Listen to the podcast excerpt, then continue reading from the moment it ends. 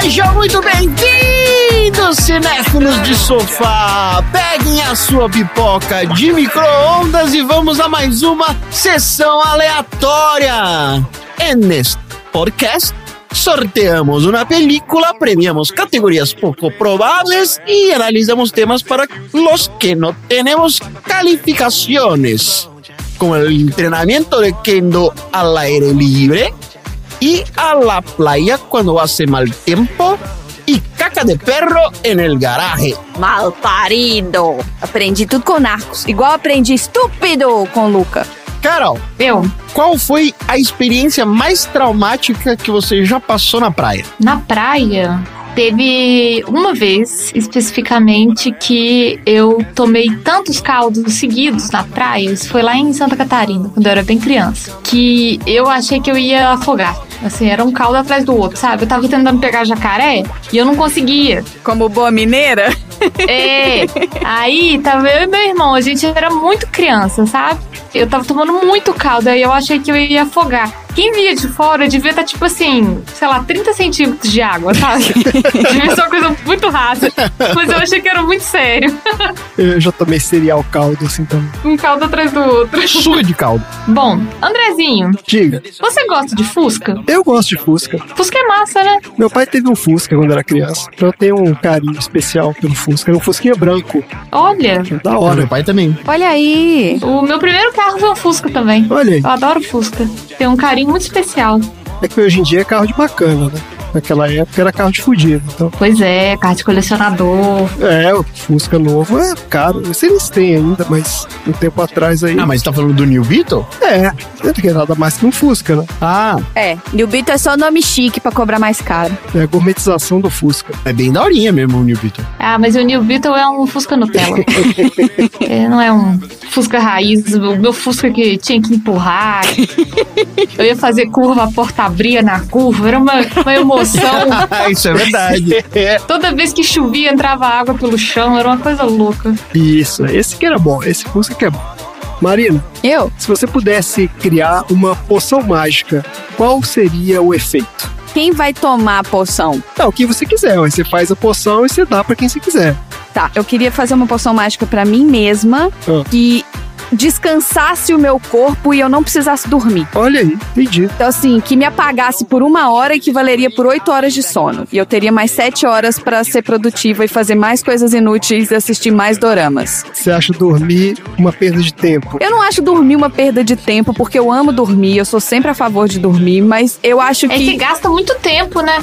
Então, é muito bom dormir. Só que tem muitas outras coisas que também são muito boas de fazer. Então, assim, eu queria dormir a concentração de oito horas de dormida em uma hora. E aí sim, isso é uma boa troca. Fazer naninhas. Isso.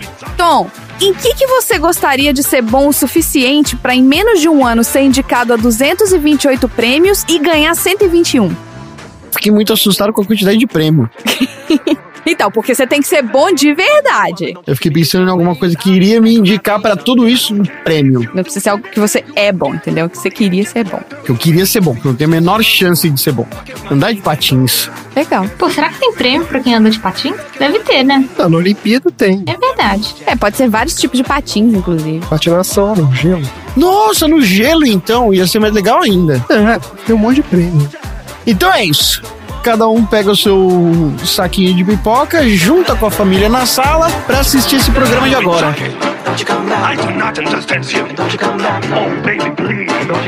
Oh.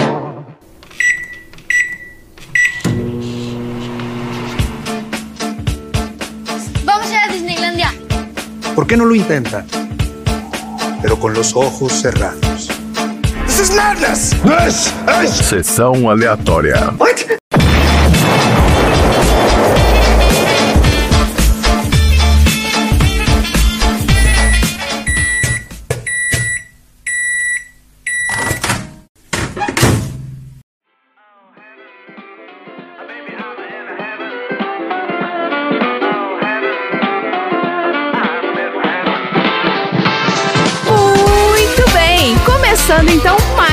Episódio do Sessão Aleatória, o podcast mais corajoso da Baixa Podosfera. Esse é o podcast preferido das mulheres que estão muito melhores sozinha. Porque aqui no Sessão Aleatória, a gente fala sobre as mulheres mais poderosas da história da humanidade. A gente já falou sobre a Irene Sandler, a nossa traficante de crianças do bem, que salvou milhares de crianças durante o nazismo, lá no episódio 28 do filme Mad Max.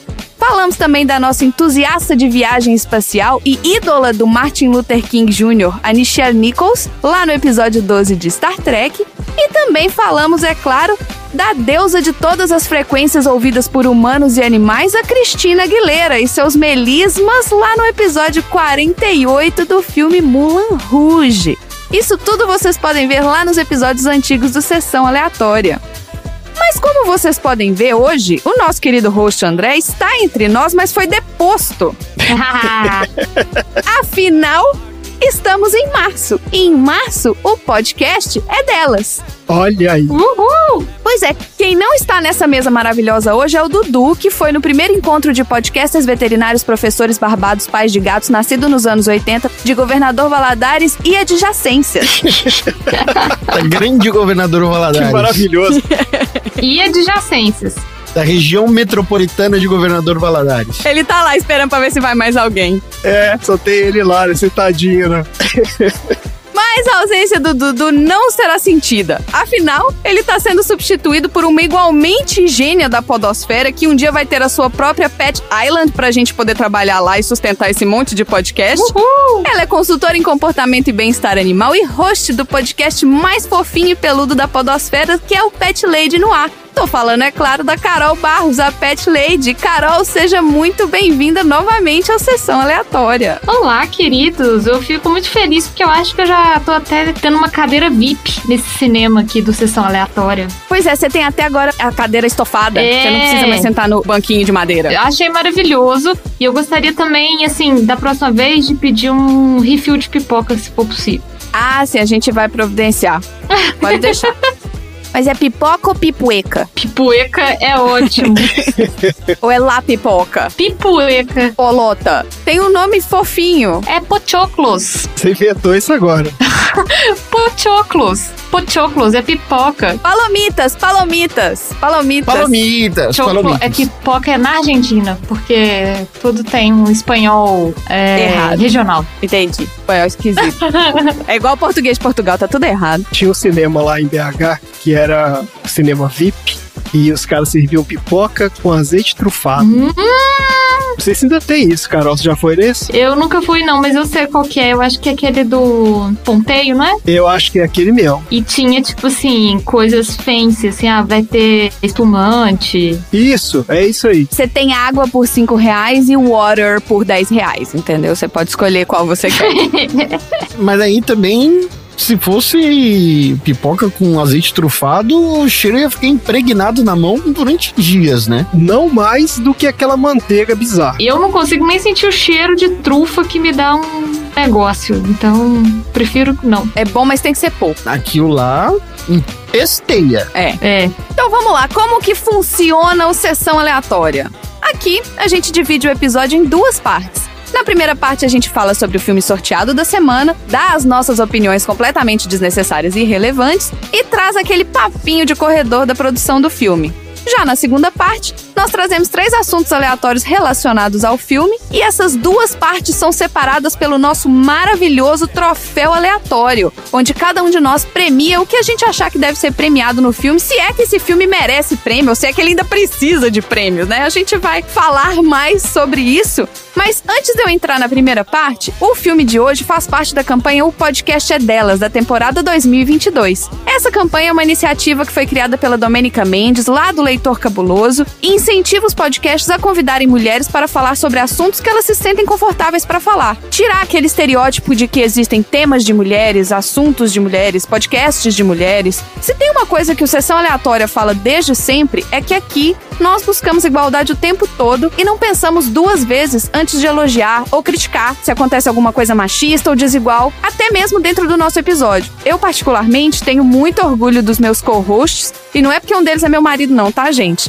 Eles são pessoas incríveis. Eles entendem que todos nós estamos nos desconstruindo e aprendendo a lidar com os nossos preconceitos, tentando cada vez mais lutar contra isso, né? Então, nesse mês de março, se tudo der certo e todos os episódios que a gente gravou forem pro ar na ordem certa, vocês vão ver aqui filmes que contam histórias de mulheres incríveis, novas aleatórias do Baldinho, sessão temática Girl Power escolhida pelos nossos aleatórios, convidadas não inéditas, convidadas estreantes e muito mais nesse mês que, coincidentemente, tem cinco quintas-feiras, então a gente teve que arrumar muita coisa para aparecer aqui no Sessão Aleatória. Não podia ser em fevereiro, não, Domênica? Quebra isso aí, que na próxima fica mais fácil. Então, não acompanha só o Sessão Aleatória, não. Vai lá e acompanha todos os podcasts que se inscreveram na campanha. O Pet Lady no Ar tá lá também, Carol? O Pet Lady no Ar também está no projeto. O podcast é delas, com todo prazer.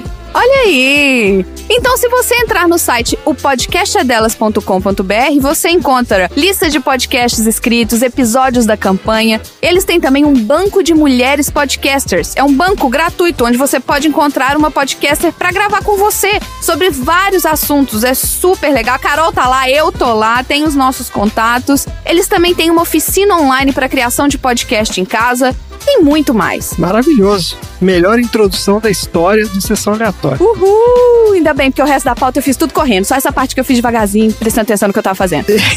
então, vamos pro episódio de hoje.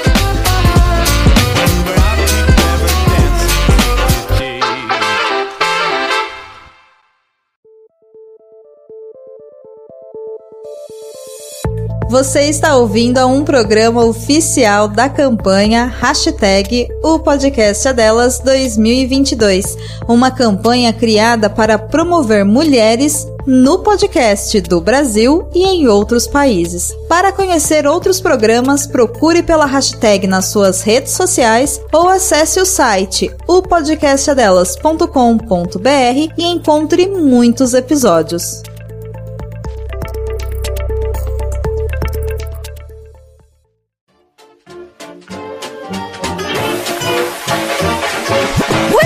De hoje saiu do nosso baldinho de pipoca do Sessão Aleatória. Alguém aí quer explicar o que, que é o baldinho de pipoca do Sessão Aleatória? Pra quem acabou de cair aqui, tipo, achou o nosso episódio lá no site do podcast é delas. O baldinho de pipoca é aquele receptáculo maravilhoso onde as pessoas colocam os filmes sugeridos pra gente assistir aqui no nosso podcast. Sempre que tem os episódios de Baldinho de Pipoca, a gente sorteia um filme que foi colocado na lista por um dos nossos ouvintes. Isso aí! E o filme de hoje é Roma.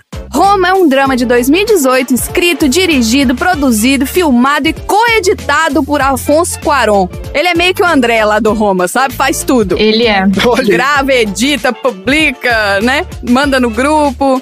E esse filme foi trazido pela nossa mais nova aleatória, que é uma mulher incrível, poderosa e incansável. Ela é tão inspiradora que o perfil dela no Instagram é o arroba Corrida Inspira. Ela motiva pessoas a começarem ou a manterem esse hábito maravilhoso que é a corrida. Mesmo quando ela sai pra correr com os cachorros, toma rasteira e volta pra casa toda estrupiada, tá, Ai, gente? meu Tá lá no Instagram também, pode acompanhar. Deus do céu. Ela é a mãe do nosso aleatório número 7 e sogra da nossa aleatória número 11. E agora é aleatória número 18. Gente, olha, se somar 7 com 11 dá 18, até nisso eles são coordenados. Que família, hein? É, então, a nossa mais nova aleatória, Karina Marques, que botou um milhão de filmes e venceu a sorte pelo cansaço, é a nossa mais nova aleatória e mandou pra gente o filme Roma. Palmas pra Karina!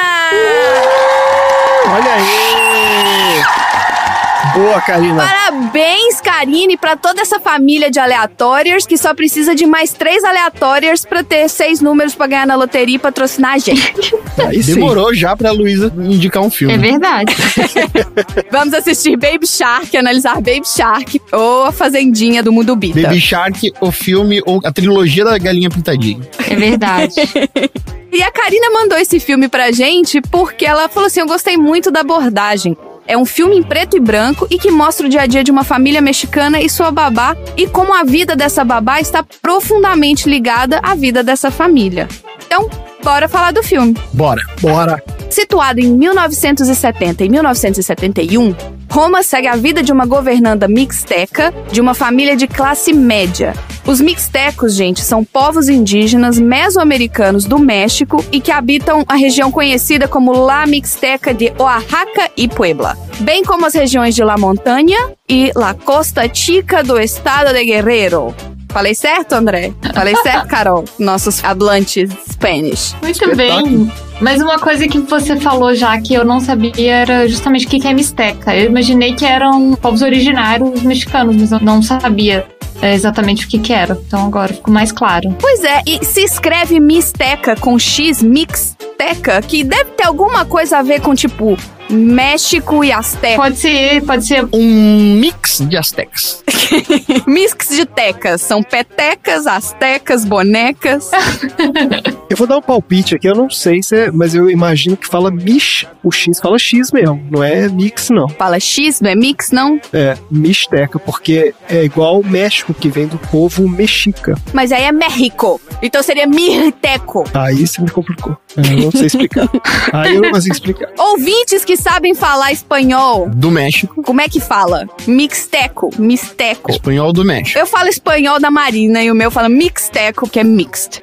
Bom, voltando, né? Roma tem uma visão semi-autobiográfica da criação de Cuarón no bairro da Colônia Roma da cidade do México. O filme é protagonizado por Yalitza Aparicio e minha xará Marina de Tavira nos papéis principais. A Yalitza Aparicio é a Cleo e a Marina é a Sofia. Esse filme foi uma coprodução internacional entre México e Estados Unidos. Então o filme ele é registrado como sendo feito pelos dois países em uma coprodução. O filme teve a sua estreia mundial no 75º Festival Internacional de Cinema de Veneza, no dia 30 de agosto de 2018.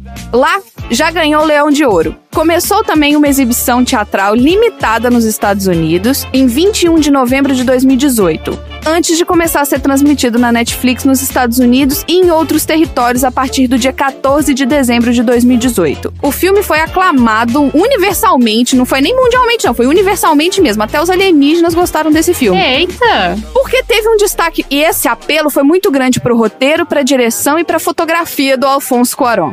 Bem como as performances de Aparício e de Tavira. O filme é considerado um dos melhores filmes de 2018 e tem sido amplamente considerado pela crítica como um dos melhores filmes da década de 2010. E já apareceu em listas de 10 melhores do ano, né, de 2018, de vários críticos. Falando sobre o elenco, temos então, como eu falei, a Yalitza Aparício como Cleo Degaria, a Cleo Gutierrez. Temos a Marina de Tavira no papel da Sofia, que é a mãe da família. Temos também o Fernando Grediaga no papel do Antônio, o marido ausente da Sofia, o marido arrombado da Sofia. Temos também o Jorge Antônio Guerreiro como o outro arrombado, que é o Fermin. Então a gente tem duas mulheres fortes e dois arrombados aqui na minha lista. Achei que você ia falar nesse podcast, eu ia achar muito triste, mas tudo bem. Não, porque um é meu marido. Pois é, eu ia falar, poxa, coitado dos meninos, eles são tão legais. É, eu ia falar que mais ou menos a mesma proporção. A gente viu esse pessoal todo em Roma, né? Mas aonde que a gente não viu eles? Você viu ou não viu? Onde que a gente não viu a Yalitza Aparicio? Bom, antes de Roma a gente não viu ela em lugar nenhum. Porque ela fez a estreia dela como atriz em Roma. Ela nunca tinha feito nenhum trabalho. Ela recebeu elogios da crítica. O Peter Bradshaw, do jornal The Guardian, afirmou que ela trazia ao papel algo gentil, delicado e altruísta. E que ela era a joia desse excelente filme. Olha aí. Por sua atuação, ela foi indicada ao Oscar de melhor atriz e se tornou a primeira mulher indígena americana a receber uma indicação ao Oscar de melhor atriz. É, eu tenho uma pergunta que talvez vocês saibam. Eu vi um- uma crítica a esse filme que eu achei bem interessante, que o Cuarón, ele quis incorporar um pouco do realismo italiano e que uma das coisas que se usava muito era ter atores que não eram atores, assim, atores não profissionais. Gente entre um milhão de aspas, comum atuando. E a Cleo, ou por exemplo a irmã dela, elas são atrizes mesmo? Ou elas são tipo pessoas que não são do ramo e foram trabalhar com isso? Porque eu acho que a naturalidade da Cleo, especialmente, tem muito isso, sabe? Tem essa questão de não ser atriz, assim, de ser tipo uma pessoa mais comum, mais normal.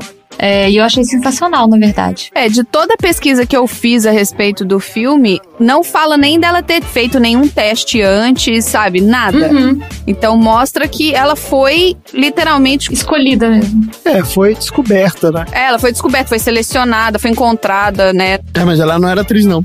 Foi o primeiro trabalho que ela fez. E é interessante porque ela sequer sabia quem foi que tinha contratado ela. Ela não sabia quem era o Quaron e o que, que ele fazia.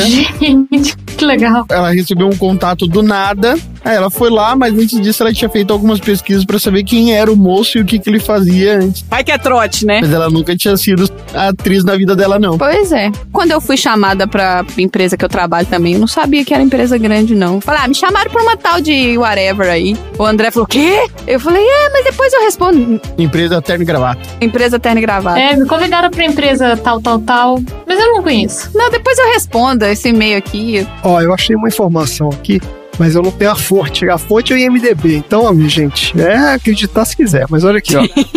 Fala que ela estava estudando para ser professora quando surgiu o casting aqui desse filme.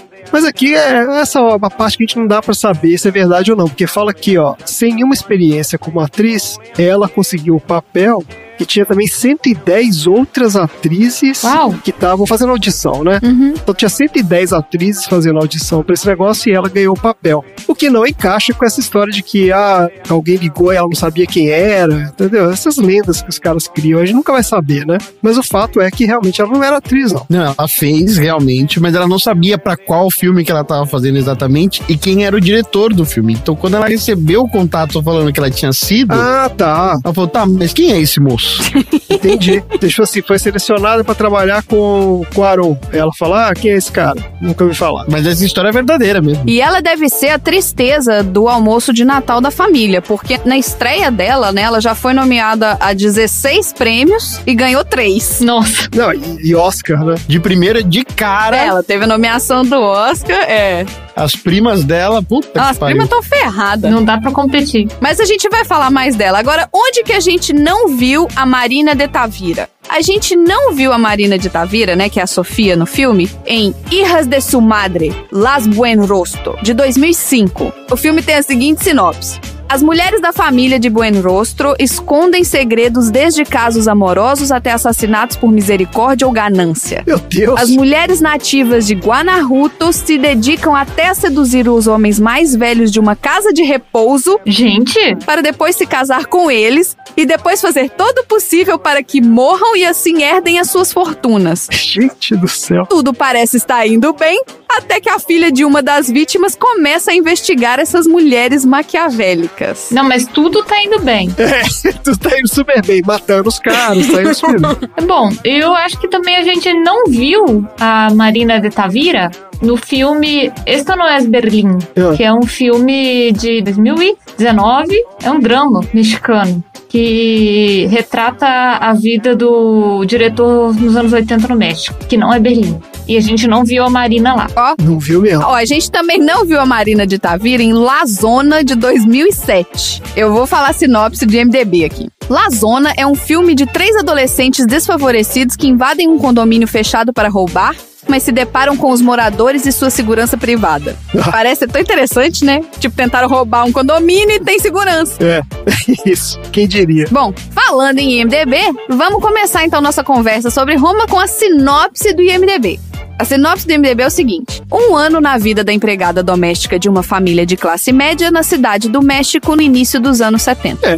É isso mesmo. É, e é bem isso. É isso aí.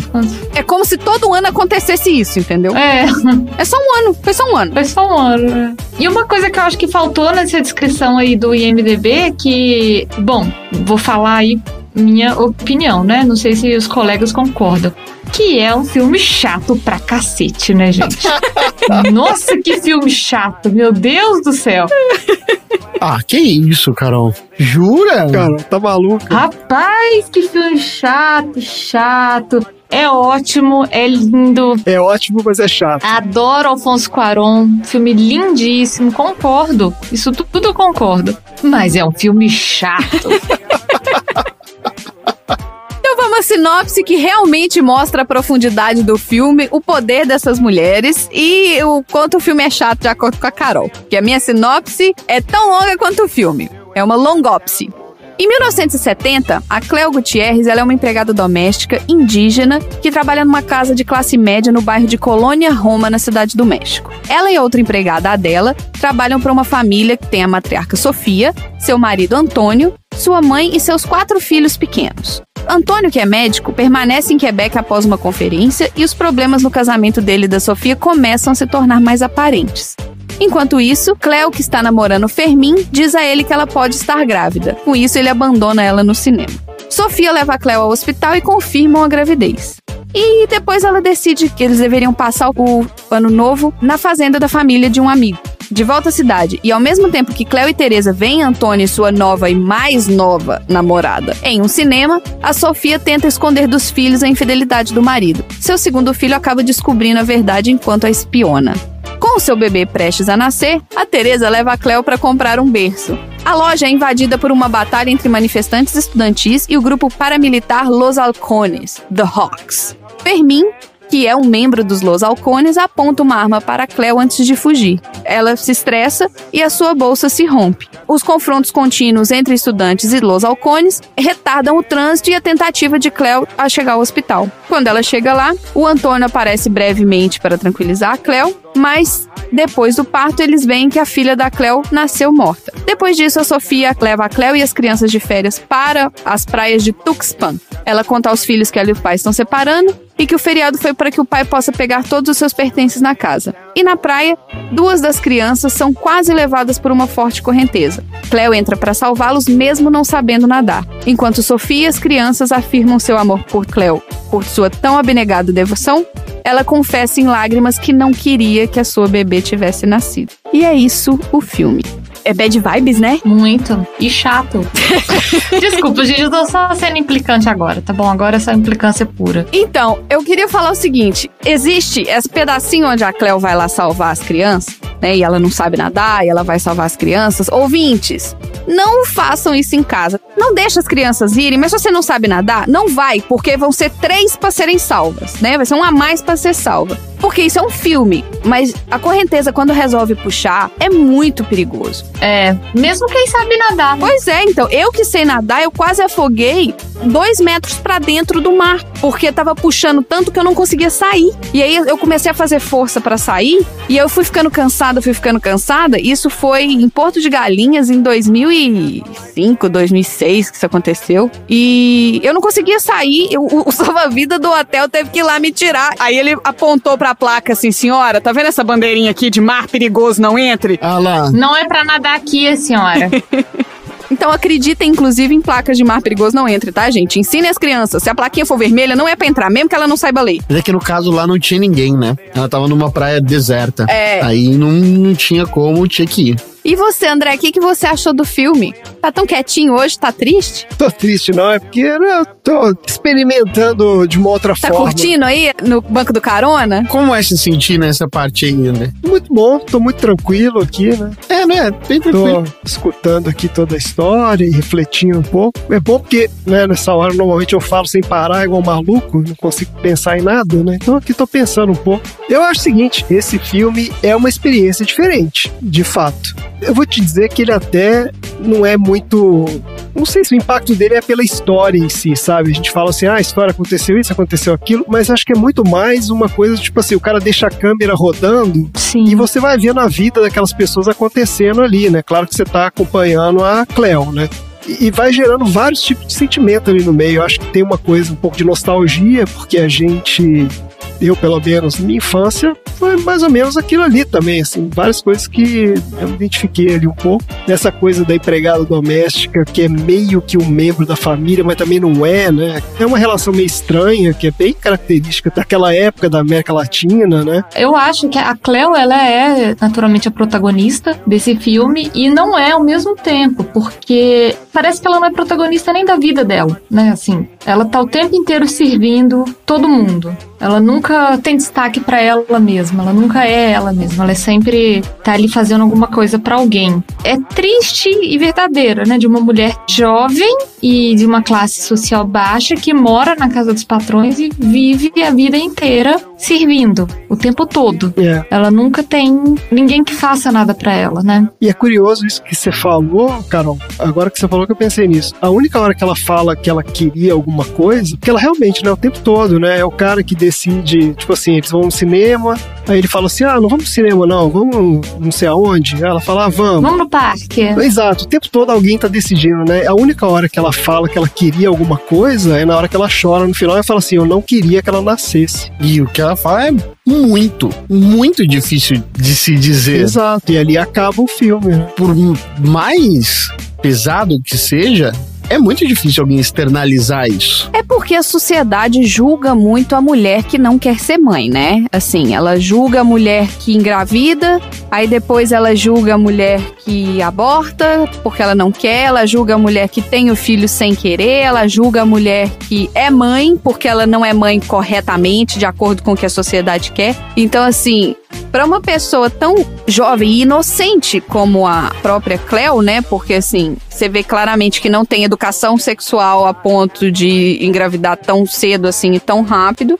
A mulher automaticamente já é julgada, principalmente a mulher pobre. Sim. Eu acho que tem um comentário ali também que a gente não vai nunca alcançar, que é um pouco sobre a cultura, né? Ela é parte também desse povo nativo, né? Uhum. Que a gente falou o nome ali. Como é que falou, Marinho? Mixteca, misteca, mirteca. Ou Mixteca, ou Mixteca, a gente não sabe. Mas então acho que tem um comentário ali também sobre a relação, né? De subserviência desse pessoal e tudo, que ali é uma camada que a gente não consegue entrar. Mas parece que isso foi importante também, do ponto de vista de né, humanizar mais essas pessoas que eram muito invisibilizadas também, né? É, e tem um comentário que eu acho interessante de entender desse filme, que a gente vê o colapso do casamento, da família, né, do casal lá. A gente vê o colapso da Cleo, a Cleo tendo um filho que ela não quer ter, e a gente vê também o colapso do México. É verdade. As três coisas acontecendo ao mesmo tempo e tudo parece que a gente tá assistindo meio que de uma forma distante, né? Porque ele deixa a câmera assim ir, sabe? É. Não tá focado, não tá nada, assim, tá lá. E aí você fica vendo ali as coisas acontecendo. É por isso que o filme é bom. Você acha que o filme chato pode ser bom, Tom? Mas eu não acho um filme chato. Você não achou ele longo também, né? Eu só achei longo. Olha, gente, é um filme muito bom, tá? Eu sei que eu tô perturbando falando que é chato. É porque assim, vocês que estão acostumados a ficar vendo filme de super-herói, onde as coisas acontecem o tempo todo, tudo é uma correria desgraçada, todo mundo sabe o que falar, todo mundo sabe o que dizer. Roma justamente vem com uma ideia de colocar as pessoas como espectadoras. Todo mundo que tá dentro do filme, eles não são necessariamente os seres agentes do filme, eles não protagonizam o tempo todo. Então sempre tem essa dúvida. Então tem a Sofia e tem a Léo, que elas estão na posição de destaque, mas elas não necessariamente agem sobre os problemas do filme. E todas as vezes que elas conversam entre elas, isso é muito importante. Todas as vezes que elas conversam entre elas, as conversas são sempre muito duras. Sim. Elas expõem opiniões e elas expõem os sentimentos de uma maneira bastante seca. Foi uma das frases do cinema que mais me impactou, que é um dia que a Sofia chega bêbada em casa depois de ter arrebentado o carro inteiro. Ela chega pra Cleo, ela segura a Cleo pelo rosto e olha olhando pro olho dela e fala assim: Nós mulheres estamos sempre sozinhas. Isso é uma frase, ainda mais quando escrita e roteirizada por um cara, é uma verdade muito difícil de se dizer. Muito mais entre as mulheres. E quando uma fala, a outra só ouve, ela não concorda. A Cleo fica o tempo todo lá, meio a hora da estrela, meio macabeia, assim, meio como alguém que assiste a vida passar. Então, até pela beleza do filme, até pela beleza da narrativa, até como as coisas acontecem devagar e tal, esse é um filme que realmente mostra uma tensão, uma dramatização de uma maneira muito angustiante, justamente por acontecer muito devagar. Ela não é dinâmica e não tem pessoas que são sujeito na ação, né? A Cleo, principalmente, eu sinto tanto a Cleo quanto a Sofia, elas estão deixando a vida passar, assim. As coisas estão acontecendo e os homens estão indo embora e a vida tá acontecendo e é isso, né? Os homens fazem o que eles quiserem no filme e as mulheres acabam tendo que arcar com as consequências da responsabilidade do homem. Sofrendo as consequências. As mulheres estão sempre esperando, né? A Sofia tá sempre esperando o marido chegar com aquele carro enorme dentro de casa que não consegue estacionar direito. Tá sempre esperando ele voltar de viagem. A Cleo tá sempre esperando alguma coisa, né? E a Sofia acaba tendo que cuidar dos quatro filhos, né? É. Sozinha, sem ter trabalhado por um bom tempo e precisando retomar a vida dela porque o cara resolveu ficar com o rabo de saia da enfermeira que trabalhava com ele. Então, assim, nós homens podemos fazer o que a gente quiser, que a gente nunca vai ser responsável pelos nossos atos. Isso é dito pela perspectiva feminina, falando mais sobre elas do que necessariamente sobre a responsabilidade masculina. E isso é muito relevante. É, só mais um comentário sobre esse aspecto, assim, da experiência de ver esse filme, né? Que realmente é diferente da gente ver outros tipos de filme que a gente tá acostumado, porque eu entendi que ele tá ali mostrando, né, tudo aquilo que tá acontecendo, mas não é pro nosso entretenimento. Ali é a vida daquelas pessoas e elas não estão seguindo ali uma narrativa pra gente se divertir ou pra gente se emocionar. É. É. a vida delas ali, né? Eu acho que é uma relação diferente do que a gente tá acostumado no filme, onde o filme é feito para impactar a gente de uma outra forma. Ali ele impacta a gente em níveis mais profundos, mais subjetivos, talvez. Eu gostei muito do filme no ponto onde você vê que acontece, vai acontece uma coisa ruim, aí acontece outra coisa ruim, aí acontece outra coisa ruim. E aquilo você fala assim, não, mas é um filme, então vai ter a reviravolta e vai ser tudo maravilhoso, mágico, arco-íris e unicórnios no final, entendeu? E não, isso joga na sua cara, a vida não é assim. Principalmente a vida, né, dessas mulheres que agora que elas estão começando, o filme eu acho que foi assim, a descida pro fundo do poço, mais ou menos.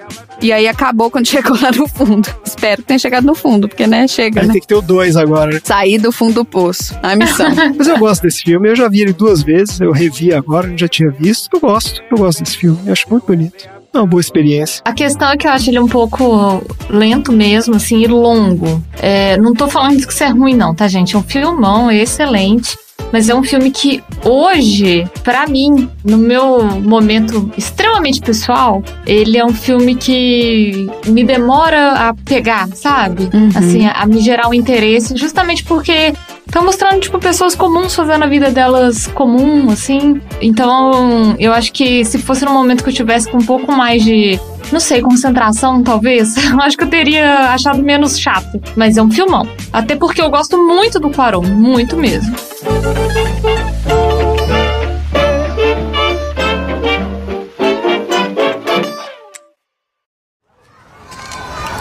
¿Y ahora tú qué tienes? ¿Qué? ¿No me vas a hablar?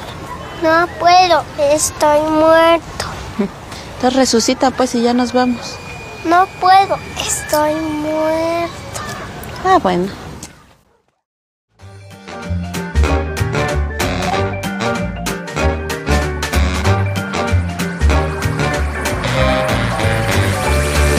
Eu quero rapidinho contar algumas histórias interessantes dos bastidores do filme. Vamos, Bora. histórias de café. Embora a Netflix não tenha divulgado publicamente os números da bilheteria de Roma, as minhas fontes, que não são as vozes da minha cabeça, que é a internet, As suas fontes, que é a internet. a internet deduziu que o filme faturou em torno de 90 mil a 120 mil dólares em três cinemas só no fim de semana de estreia. Então, em três cinemas. Lembra que esse filme ele foi lançado em três cinemas, um, dois, três, salas de cinema. Ah, é porque aquele esquema que eles tinham que lançar o filme pra ele concorrer ao Oscar. Pra poder valer as premiações, exato. Ah, é verdade. É, isso. Aí eles botam lá em uma sala só e falam: ah, valeu, concorreu, pode ir. Isso. Foi no fim de semana de estreia de 23 a 25 de novembro. E depois faturou mais 200 mil dólares no feriado de Ação de Graças, que foi logo em seguida desse fim de semana, né? Teve o feriado de Ação de Graças, então faturou mais algo em torno de 200 mil dólares, que foi em cinemas em Los Angeles e um cinema em Nova York. Se os resultados tivessem sido divulgados oficialmente, eles imaginam que a média da sala seria um faturamento de algo em torno de 66 1.600 dólares e teria sido uma das melhores de todos os tempos para um filme em língua estrangeira nos Estados Unidos. Uau. Certo. Se ele tivesse tido uma distribuição normal, Se isso fosse oficial. Isso. É, isso se fosse oficial, se esses números fossem oficiais, seriam o maior de todos os tempos para um filme em língua estrangeira. No segundo fim de semana, logo depois da estreia, o filme já expandiu para outros 17 cinemas. Uau! Tá. A IndieWire, que é minha outra fonte que veio da internet, estimou que o filme arrecadou 110 mil dólares só em quatro dessas salas, incluindo salas esgotadas em São Francisco. E isso, gente, lembrando que o filme ele foi lançado em espanhol. Ele não foi legendado nem dublado. É isso aí. O filme foi lançado nos Estados Unidos as is. Do jeito que tava, nem legendado. Aqui estão falando que se fosse legendado, a bilheteria teria sido muito maior. Eu li sobre isso, chefinha. Tem uma explicação artística do Alfonso Cuarón, que essa foi uma escolha pessoal dele. Ele não legenda o filme, tipo, para outras línguas. E depois que o filme tá só na Netflix e tudo, ele não legenda as línguas que a Cleo não fala. Tem uma coisa dessa. Ah, isso é verdade. Tem umas horas que ela não entende o que a galera tá falando. É verdade. Exatamente, que ela não entende e que é pra gente não entender. Ah, e aí nessa hora ele não põe a legenda, entendi. Exatamente, que é pra a gente estar exatamente no lugar da Cleo. Olha só, interessante. Olha aí. E como esse filme, é, a chefinha falou no começo, ele é né, semi-autobiográfico do Quaron, ele quis ser bem pessoal com tudo, assim. Então, tipo, a não legenda foi uma opção extremamente pessoal dele. Eu gosto dessas pessoas que conseguem ter o controle sobre a obra delas. É raro. É, opa. É, No terceiro fim de semana, o filme arrecadou mais de 500 mil dólares em 100 salas de cinemas.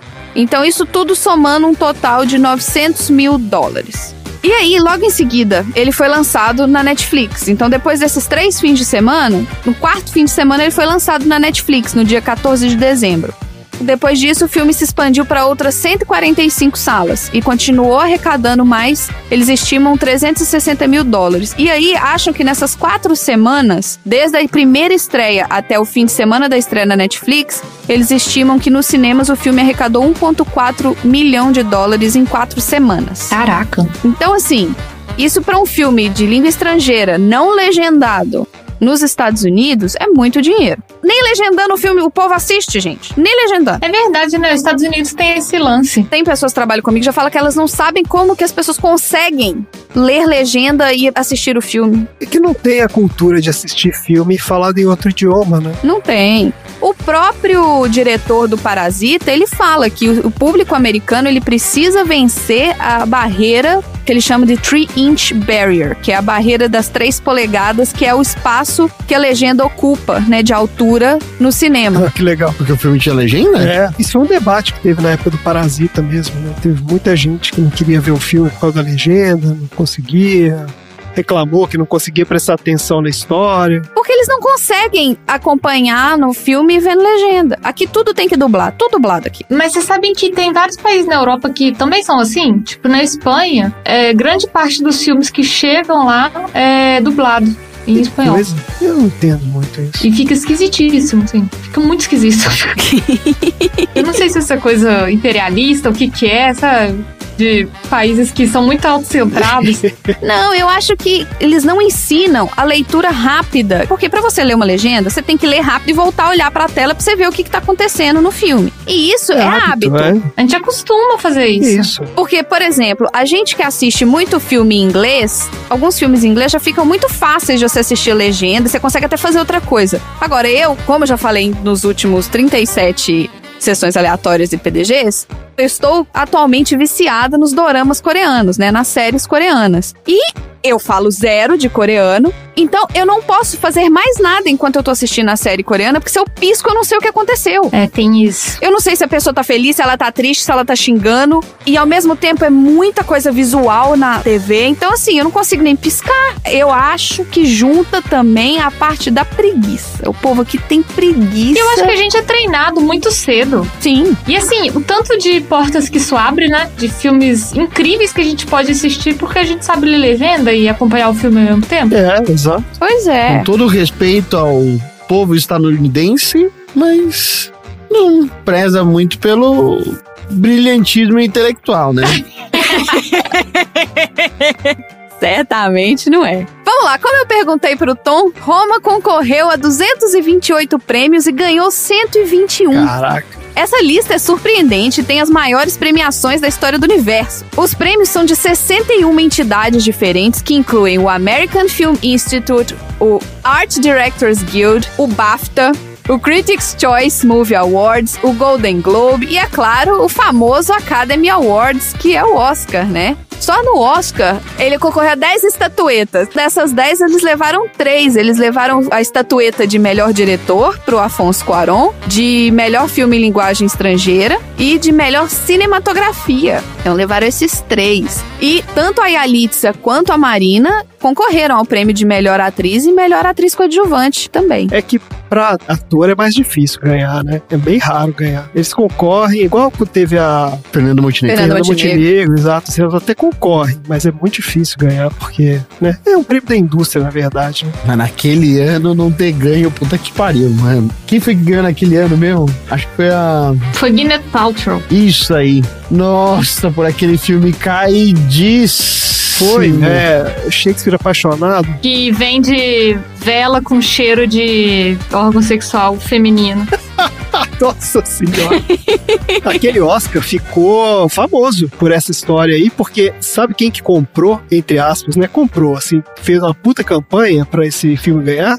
Foi aquele sex offender lá, o Harvey Weinstein. Sério? É, e isso ficou notório. Isso depois até mudaram as regras do Oscar, não sei o que. Parece que o cara mandou relógio, sabe, pros caras da academia, ficava fazendo milhões de festas. Assim, ah, vem aqui ver o filme. Chegava lá, projetava o filme, todo mundo ganhava presente. Aí, ah, vamos ver o filme agora na Toscana. Aí chamava os caras da academia pra ver o filme na Toscana, não sei o que. O cara fez uma puta campanha que depois a galera falou, cara, isso aqui foi muito desonesto que esse cara fez. Ele comprou aquele Oscar mesmo na cara dura, assim, todo mundo sabe, entendeu? É um lobby fudido, né? É, exatamente. Né? Na época o cara era tipo mega produtor, né? Fazia o que ele queria lá e tal. Enfim, depois, né? Se fudeu. E algumas curiosidades, então. Olha, Hum. no dia 1 de novembro de 2016, a equipe de produção de Roma foi alvo de um assalto. De acordo com o estúdio, duas mulheres foram atingidas, cinco membros da equipe foram hospitalizados, celulares, Nossa. carteiras e joias foram Mas roubadas. atingiram por quê? Nossa, peraí. Atingido pelo quê? Foi assalto ou foi Calma, um gente, míssil? deixa eu falar. Não Ah. foi míssel, não. Foi o seguinte: a equipe chegou numa locação pra começar a fazer toda a montagem pra filmagem. E aí, um grupo de trabalhadores da cidade se aproximou da equipe e falou que eles não iam filmar ali. E a equipe falou que tinha permissão pra filmar e os trabalhadores persistiram e de repente começou uma briga, pancadaria, A desinteligência. Não, mas eu não desinteligência. entendi. Foi um assalto? Então não foi um assalto. Foi outra coisa. Então, duas mulheres foram machucadas, foram atingidas, cinco membros da equipe foram hospitalizados, celulares, carteiras e joias foram roubadas. Porque no meio da confusão, pô, foi batendo carteira, entendeu? uma pancadaria foi tipo um com roubo, arrastão. então. Tá rolando arrastão. É Pau isso? feio. Não, eu acho que juntou a confusão com a galera lá na confusão roubando carteira, entendeu? É, você tá dando sopa aí, vou levar sua carteira. Moscou. Olha só, e Roma também, gente, o filme foi filmado em sequência. É um filme que ele foi filmado na sequência do decorrer da história do filme. Ah, isso não é tão comum, né? Não é. Não. E a Yalitza Aparicio, que faz a Cleo, ela disse que isso ajudou ela demais. E a cena que ela ficou mais apavorada foi a cena na praia, porque ela, assim como a personagem, também não sabe nadar. Olha aí. Antes de ser escalado, a Aparicio ela havia concluído recentemente treinamento de pós-graduação em educação pré-escolar. E ela não tinha nenhuma experiência em atuação e não tinha nenhum treinamento formal em atuação. Ela brincou que a única atuação que ela fez foi mentir para seus pais e professores. Essa aí todo mundo tem. Então eu também sou ator. É, Opa, então eu sou, meu filho, eu quero, mereço um Oscar. e a última curiosidade aqui é que as filmagens ocorreram em locações em toda a cidade do México, porque o Cuarón ele sentiu que filmar em estúdios ia ser muito difícil para os atores de primeira viagem. O cinema que serviu como local recorrente do filme foi o Teatro Metropolitan, onde o próprio Cuarón estreou E Tu Mamá Tambien em 2001. Ah, eu lembro desse. Que é um filme que eu vou falar daqui a pouco. Então é isso, gente. Vamos então pro troféu aleatório? Vamos! Vamos!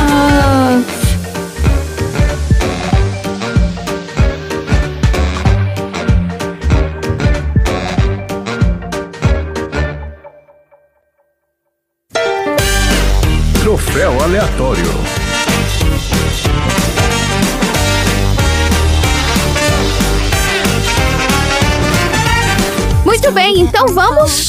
Falar do troféu aleatório. Vamos dar os nossos troféus aleatórios. Afinal, ganhar um troféu aleatório é a mesma coisa. Assim, eu acho que na verdade, pra Roma ganhar o troféu aleatório não vai significar nada. Que Porque, isso, gente, chefinho? eles concorreram. tudo, né? Não, mas assim, gente, 228 prêmios, ganhando 121. Não, mas nenhum é o troféu aleatório, que é o prêmio máximo do entretenimento. Ah, Isso aí. então muito bem. Então, Tom, já que você trouxe essa descrição do troféu aleatório, qual que é o seu troféu aleatório pra Roma? O meu troféu e esse bastão aí vai pra demonstração de Kendo que o namorado da Cleo faz pra ela no dia da folga dela quando ele faz isso pelado. Tava à vontade ali. Ele tava E suave, é legal que, assim, é liberadaço, né? Assim, Nudes. tava tranquilo e esse bastão aí, aí vai lá e faz umas peripécias dele lá. Eu fiquei pensando, será que aquilo era meio que uma dança do acasalamento? É tipo quando o cara faz um striptease? com certeza, ele tava mostrando a virilidade pra ela. Isso.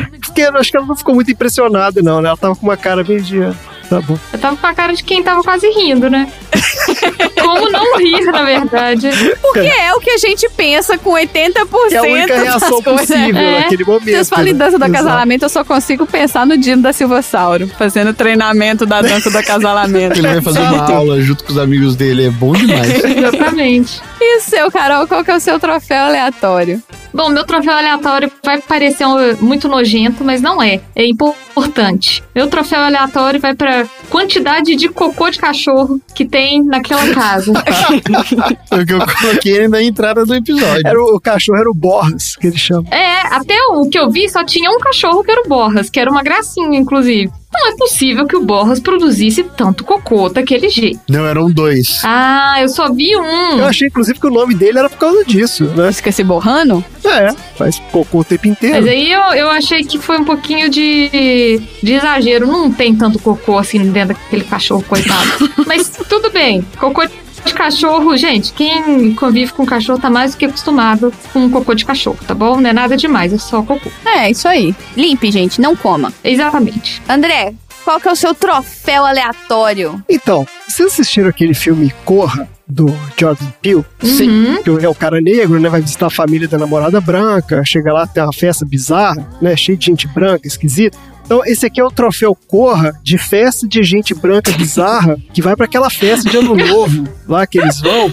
É uma festa extremamente bizarra, cheia de gente branca fazendo branquice. Os caras ficam dando tiro. Aí o lugar é cheio de bicho empalhado pra todo lado, Nossa, isso é horroroso, pelo amor de Deus. né? Coisa escrota. Aí do nada vem um cara vestido de bicho papão. Aí os caras começam a fazer um Ah, é trenzinho. verdade, é mundo de verdade. trenzinho, andando Um assim. trenzinho da alegria. trenzinho da alegria, aí rola, aí ela, a Cleo, ela vai pra festa então dos empregados, né? Ela sai daquele ambiente e aí rola os, aparece os patos cruzando no meio do caminho.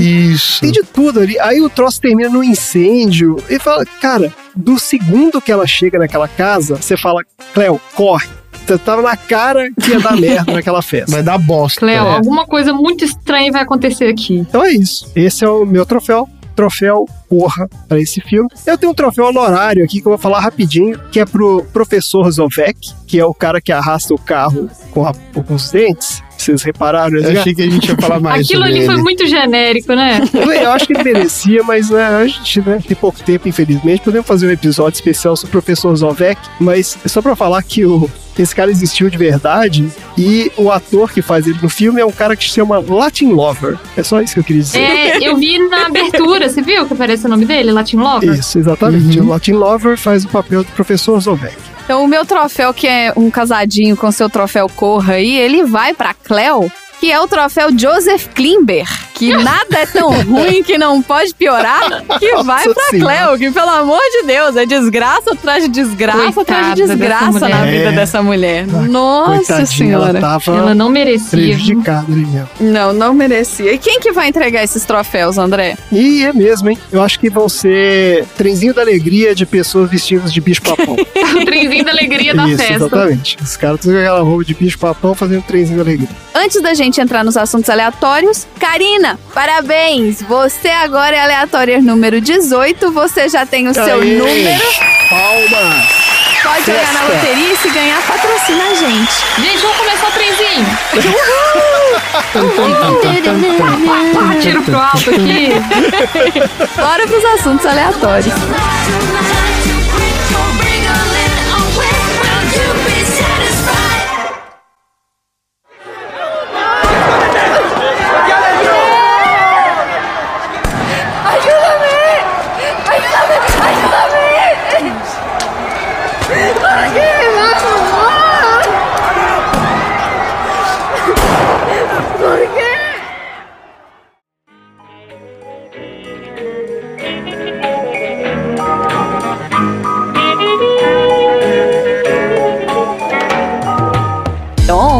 Você tá aí? Tô aqui. Então aproveita e conta pro pessoal qual que é o seu assunto aleatório. O meu tema aleatório de hoje vai tratar sobre um dos momentos mais tensos do filme, que é justamente o momento onde a Cleo vai comprar um enxoval da bebê que ela teria. Nossa, porque realmente comprar enxoval é muito tenso, gente. Já é texto normalmente. Tom nunca comprou um enxoval na vida, né? Dá pra perceber daqui. Ah, continua. Onde ela tá tentando comprar um enxoval e comprando o berço na lojinha de departamento, quando de repente ela é cercada por um cenário de violência. Esse cenário de violência é sobre aquilo que foi tratado como o massacre dos halcones, o halconaço. E hoje eu vou falar um pouquinho mais em um dos meus blocos de maior sucesso, que é o xadrezinho verbal. Olha aí! Olha aí, esse foi um sucesso mesmo. Randy, solta a vinheta.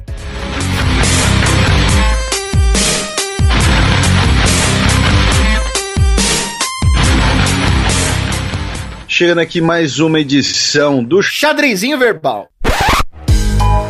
Há 50 anos atrás, um grupo de bandidos contratados, conhecidos como halcones, ou falcões em português, invadiu as ruas da cidade do México em um ataque coordenado contra cerca de 10 mil estudantes que manifestavam contra a intervenção do governo mexicano nas universidades. Empunhando armas rudimentares, incluindo correntes, varas de bambu, os halcones desmantelaram violentamente o protesto em um confronto sangrento que deixou dezenas de estudantes mortos e mais de 100 feridos. Tudo isso enquanto a polícia fazia vista grossa, e isso foi muito bem retratado no filme.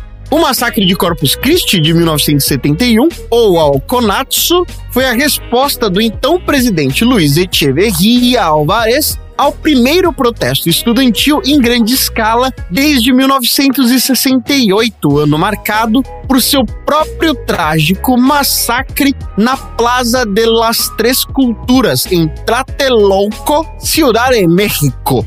Em 2021, foi comemorado, por assim dizer, o 50 aniversário deste massacre. E o Arquivo de Segurança Nacional dos Estados Unidos publicou uma série de registros adicionais além dos outros documentos que haviam sido tornados públicos em 2003. Os novos documentos fornecem uma visão sobre a tentativa de acusação contra Echeverria e o seu secretário do interior, Mário Palência, também quanto o ex-prefeito da cidade do México, Alfonso Martínez Domingues. Os registros demonstraram o despreparo do promotor especial Inácio Carrillo Prieto para alcançar a justiça nesses casos, observando as preocupações dos observadores legais.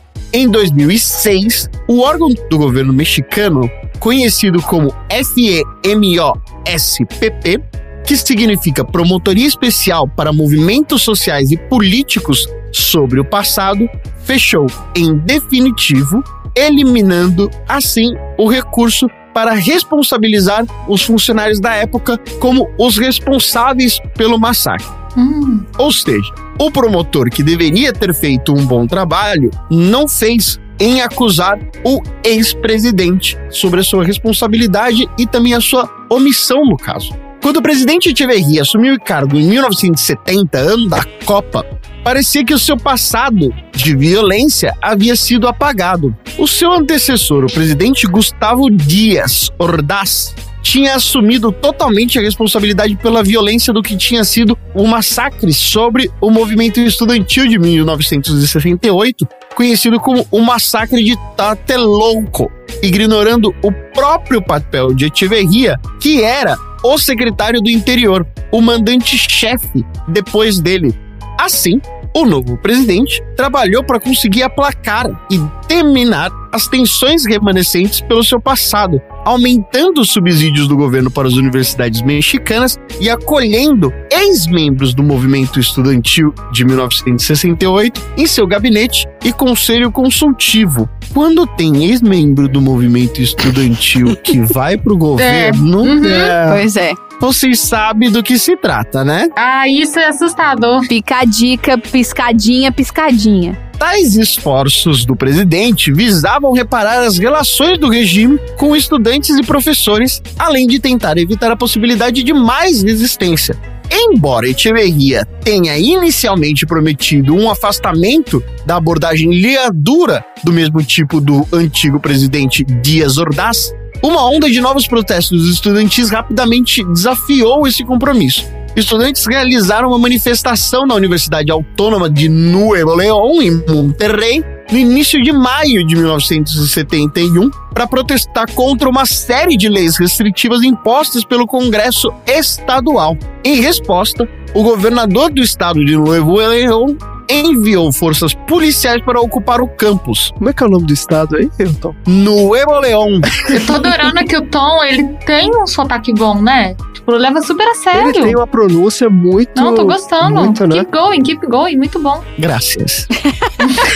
O governador do estado de Nuevo León enviou forças policiais para ocupar o campus, uma decisão que exacerbou o conflito e levou à intervenção de Echeverria. E embora o presidente tenha anulado os estatutos que tinham sido expostos pelo governador, os estudantes optaram por continuar e avançar com uma manifestação previamente planejada na Ciudad de México, exigindo respeito à autonomia da universidade. Enquanto milhares de manifestantes marchavam naquela quinta-feira de Corpus Christi no Instituto Politécnico Nacional de Casco de Santo Tomás, paramilitares à paisana começaram a chegar em ônibus e carros particulares, lançando seu ataque por volta das 5 horas da tarde.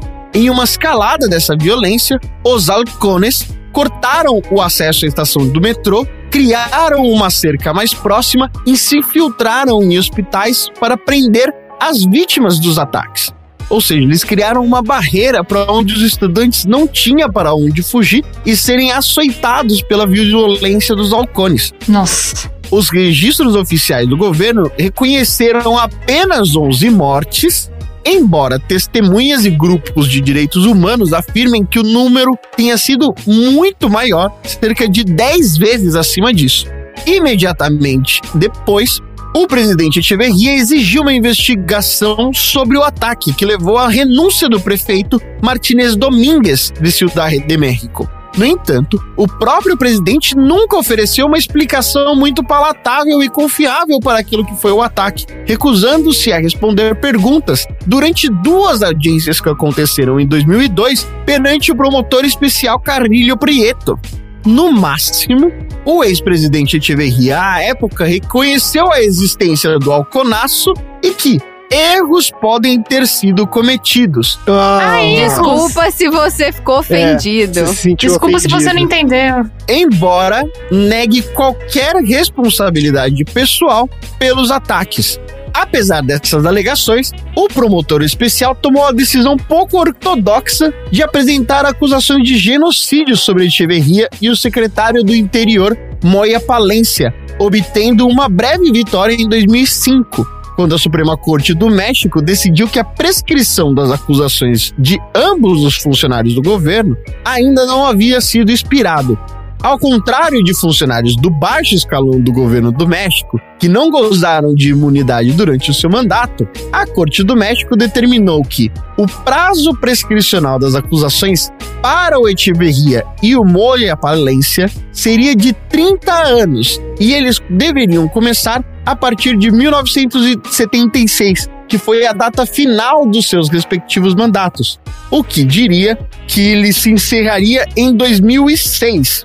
No entanto, as más línguas dizem que o promotor especial pouco se esforçou em criar uma defesa palatável da sua promotoria. Isso porque havia-se, naquele momento, diversas batalhas políticas e judiciais, incluindo a participação presencial do tradicional partido PRI, que temia um efeito dominó caso altos funcionários do governo começassem a serem implicados pelos seus então colegas de governo, muitos dos quais ainda estavam presentes na política em 2006, para que eles pudessem se salvar.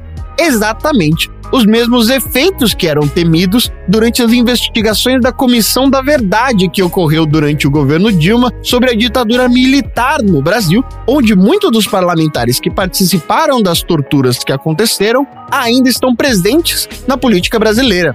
O caso sofreu um golpe fatal em 2006 quando a Corte Suprema decidiu não mais ouvir os recursos de uma decisão de primeira instância e rejeitou as acusações por insuficiência de provas. Quando o presidente da época, Vicente Fox, encerrava o seu mandato de seis anos, a promotoria especial que foi incumbida de fazer a investigação da Comissão da Verdade sobre aquele fato foi fechada, sem esclarecer totalmente os crimes do passado. A janela que uma vez havia sido aberta para investigações do governo sobre o massacre de Corpus Christi ou Alconaço também havia se fechado. E Echeverria nunca foi oficialmente julgado por sua participação no ataque. Claro, né? Nas décadas que se seguem após o ataque, sobreviventes e familiares das vítimas fatais continuam buscando justiça. No entanto, seus apelos permanecem sem resposta. Apesar de uma investigação de cinco anos dessa promotoria, cujo relatório oficial sobre a Guerra Suja do México incluiu um capítulo específico sobre o massacre de Corpus Christi, o governo mexicano não conseguiu obter uma única condenação sequer neste caso. Em vez disso, a impunidade que encobriu o ataque que aconteceu em 1971 ecoou anos após anos, resultando na comprovada incapacidade do Estado mexicano de processar os crimes de direitos humanos até hoje e encarcerar os seus devidos políticos responsáveis. Em março de 2021, o subsecretário de Direitos Humanos do México, Alejandro Encinas, prometeu propor ao presidente Andrés Manuel López Obrador uma nova comissão da verdade para investigar crimes cometidos durante a Guerra Suja. Com foco na identificação de criminosos que ainda estão vivos, a comissão garantiria o acesso a instalações que foram usadas para tortura e desaparecimentos.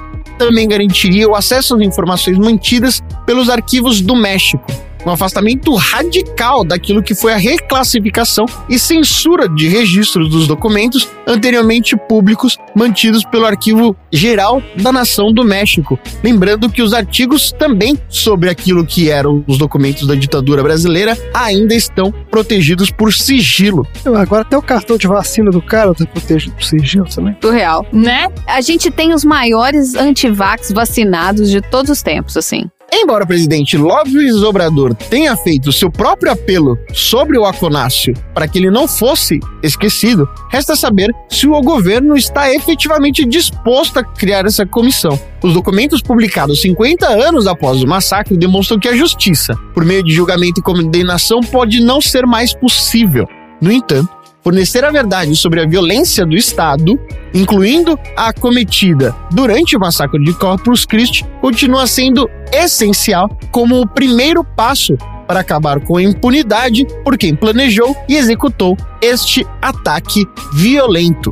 Que é isso? Mas eu tô, essa parte eu não peguei direito. Esses alcooles, eles eram o que exatamente? Era uma milícia? O que, que era essa galera? Foi um grupo paramilitar contratado, não se sabe se por quem, para atuar no meio da revolta, uma vez que a polícia não poderia intervir, tendo em vista a má reputação política que teve a intervenção do massacre do começo de 1968, massacre de Tlatelolco. Tá bom. E aí, então, ficou meio óbvio que tinha funcionário do governo envolvido, né? Porque quem que vai contratar É milícia, É, né? e mais uma vez uma imprudência, né? Nossa, é surreal, né, gente? Pensar que a história se repete, se repete, se repete, se repete. Em diversos lugares diferentes. É. A história da Latinoamérica é uma história de muita impunidade, de muita corrupção, infelizmente. Pois é. Isso aí.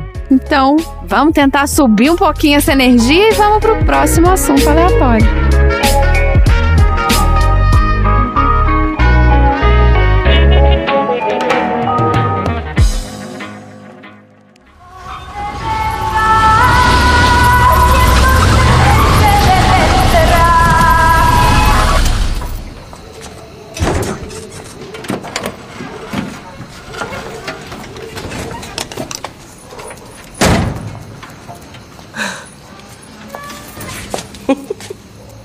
Estamos solas. No importa lo que te digan, siempre estamos solas.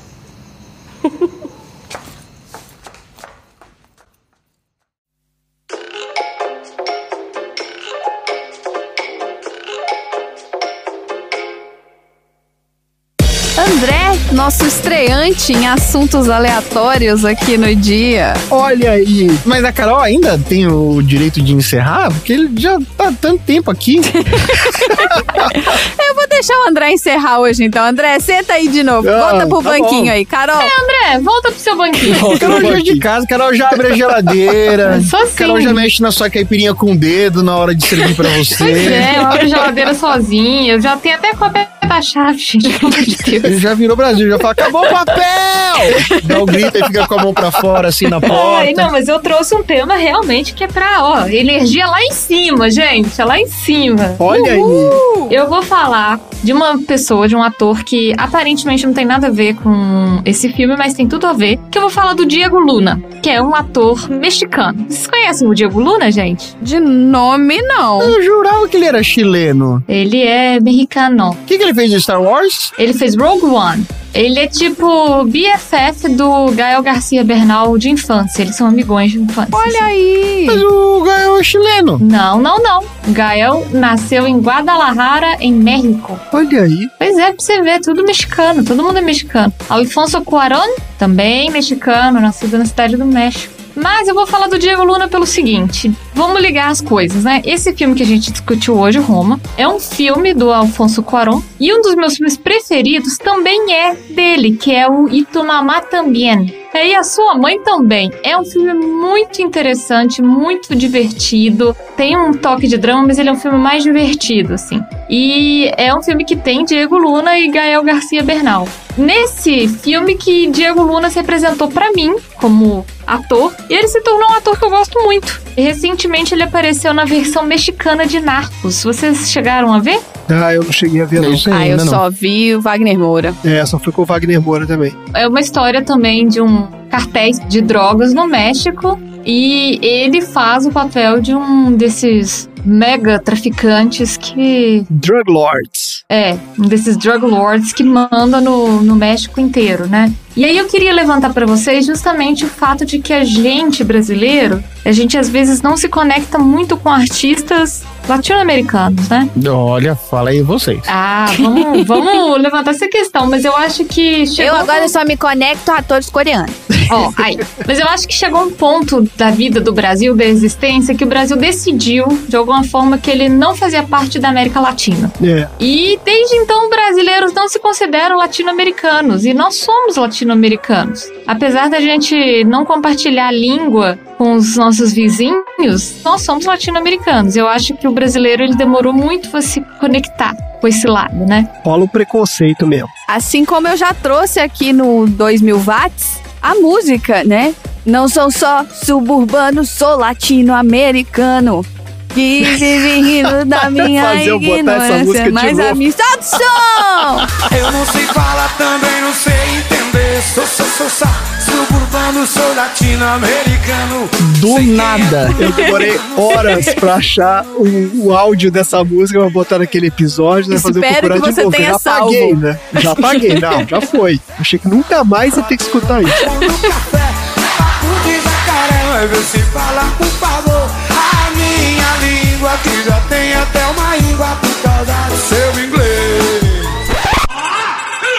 É isso, galera. Na verdade, eu sempre trago um tema mais superficial pra gente debater. Não, Carol, de forma nenhuma. Você sabe, nós temos profundos. É, mas eu queria saber a opinião de vocês. Se vocês gostam de atores e artistas latino-americanos, se vocês têm essa conexão. Eu desenvolvi essa conexão muito forte, assim. Eu gosto muito de música cubana, por exemplo. Eu sou apaixonada por música cubana, cinema argentino, cinema mexicano. Meu autor preferido é colombiano, Gabriel Garcia Marques. Então, essas coisas foram crescendo forte em mim. Eu quero saber como é que vocês se sentem. Vocês se sentem latino-americanos? Pra caralho. Certeza. Só que eu acho que você tem razão, porque culturalmente a gente é muito mais colonizado pelos Estados Unidos do que, né, pelos outros países da América Latina. Então gente acaba tendo uma exposição muito maior. Você tem que querer. Se você quiser consumir coisas da região, você tem que querer. Você não, as coisas não chegam até você pelos caminhos normais. O caminho normal é você vai receber filme americano na cara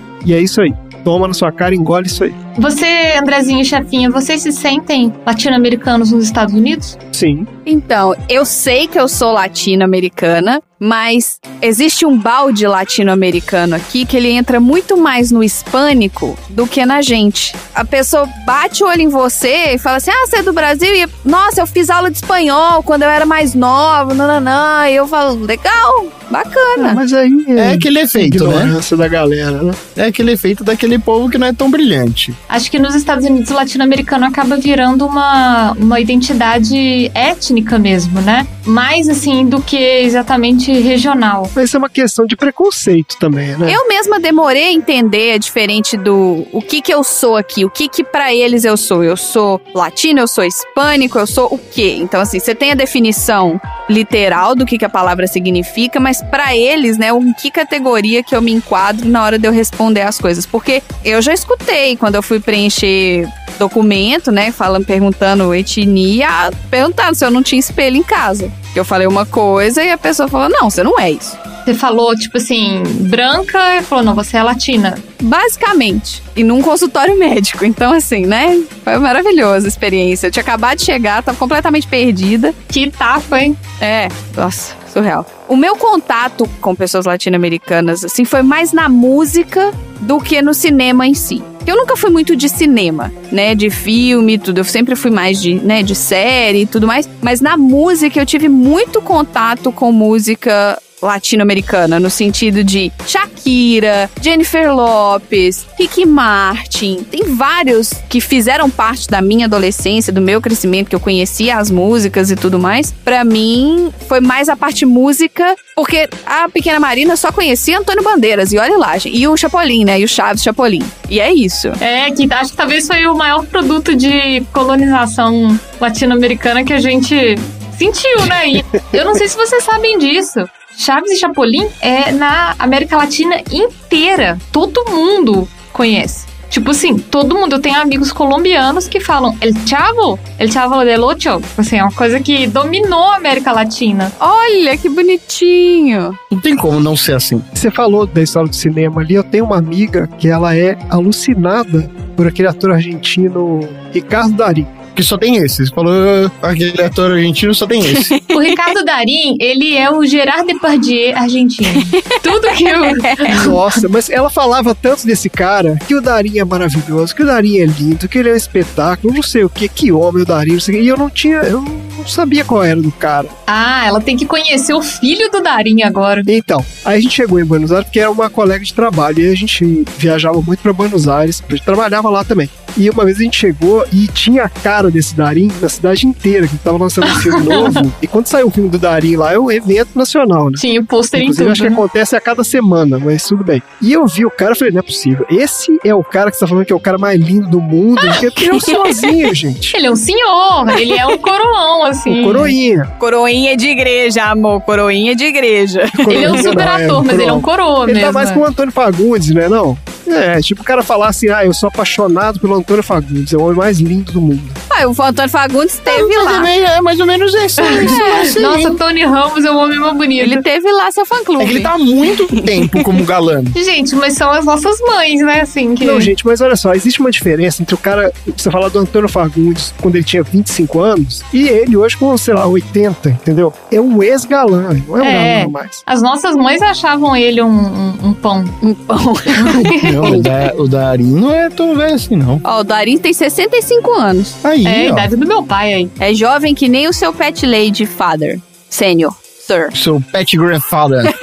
Exatamente. Mas aí eu dei essa zoada nela, e aí depois ela apareceu com essa aí, cara. Falou: não, não, agora o negócio é o filho do Darim. É o fulano Darim, é um outro cara. Que aí diz que ele é lindo, maravilhoso, não sei o quê. Ué, então tá bom. Os aleatórios estão vendo aí no grupo uma foto do Darim fazendo um joia com o filho dele do lado. De acordo com o Google, esse é o filho. Eu também não entendi a beleza do filho, igual o André não entendeu a beleza do pai. A filha do. O filho do Darim.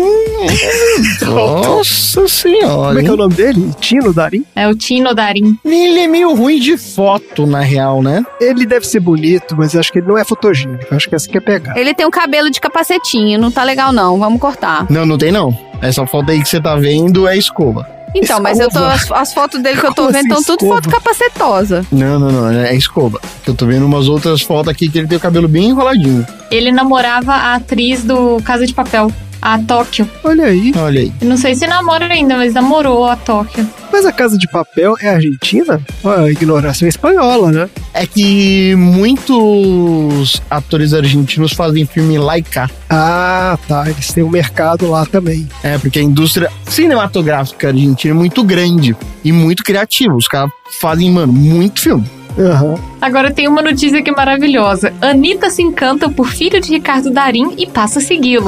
Estou encantada. Eu gosto que a Anitta, ela se encanta por várias pessoas. Ela, a ação dela é seguir a pessoa no Twitter. Te- Rolou essa papo do Big Brother também, que ela ficou encantada com não sei Isso. quem do Big Brother e É. começou a seguir o fulaninho do Big Brother. Maravilha! Vamos trazer então, gente, vamos apreciar mais a nossa cultura. Afinal, somos latino-americanos sim, não tem o que fazer. A gente nasceu na, na América Latina, somos latino-americanos. Ah, falar que um dos meus autores favoritos é o Jorge Luiz Borges, viu? É um autor argentino maravilhoso. Bom, se a gente puder dar uma sugestão de música aí, banda Calle 13, Latinoamérica. Ouçam, muito boa. Buenas, soy pedazo de tierra que vale la pena una canasta con frijoles. Soy Maradona contra Inglaterra, anotándote dos goles. Soy lo que sostiene mi bandera, la espina dorsal del planeta en mis cordilleras. Soy lo que me enseñó mi padre, el que no quiere a su patria, no quiere a su madre. Soy América Latina, un pueblo sin pierna pero que camina. Oye, Tú no puedes comprar al viento, Bom, qual que é aquela banda? Eu não sei se é uma banda só, porque dizem que várias músicas brasileiras, assim, que a gente né, conhece pelo Paralamas do Sucesso, Capital Inicial, não sei o que, são tudo de umas bandas. Soda Estéreo. Aí, essa aí. Porque usted no honra para mim, oh, oh. É assim? não, não, não. Dígame lo que tiene de Não, malo, óculos não. oh. É, As músicas mais novas. Eles traduzem as músicas que são. É, tem muito que é aquela música ligeira. Naquele amor. A sua maneira. Daquele amor,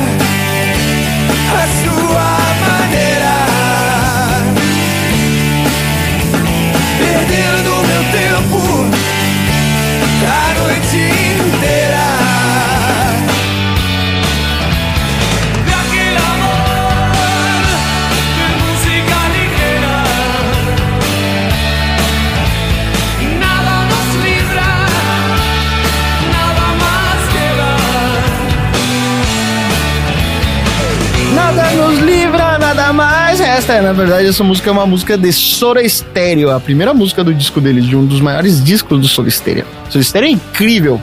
Tem uma música que eu vou. Eu vou explodir a cabeça de vocês. Sabe a afinada banda Bros? Que eles tinham aquela música assim. Também é. Sim, sim, sim! Esse amor é tão profundo! Você é minha prometida, eu vou gritar pra todo mundo. Sim, sim, esse amor é tão profundo. Você é minha prometida, eu vou gritar pra todo mundo.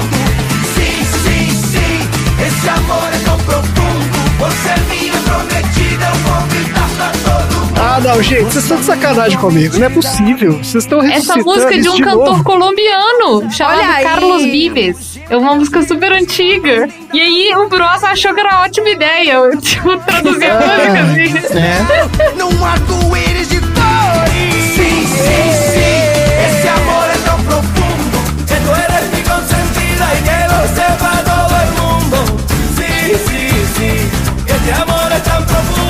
Que tú eres mi consentida y que lo sepa todo el mundo. Carol, então eu vou dar o- mudar o tema rapidinho aqui, já que você citou esse negócio. O Bros era uma banda do Gugu ou não? Era, né? Era uma banda Ele que foi formada tipo Ídolos. naquele. É, no, isso que eu ia falar. Ah, então tá bom.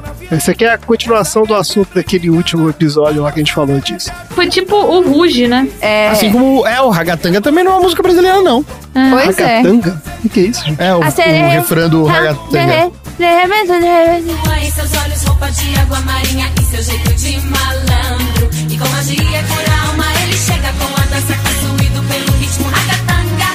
Y el DJ que lo conoce toca de las 12 para Diego, la canción más deseada. Baila, la goza, la canta.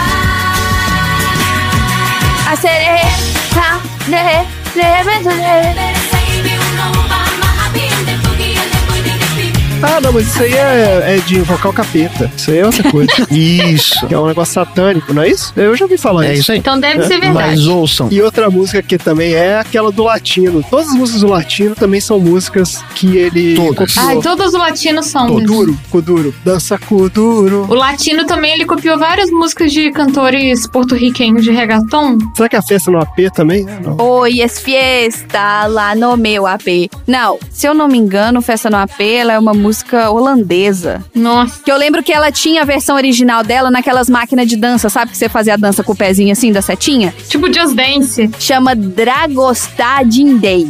Hum, olha aí. Então, pra gente encerrar esse assunto, bota aí a versão original da música que o latino traduziu pra Festa no AP e vamos pro próximo assunto aleatório. Place a place, dar numa numa yay, numa numa yay, numa numa numa yay, que portal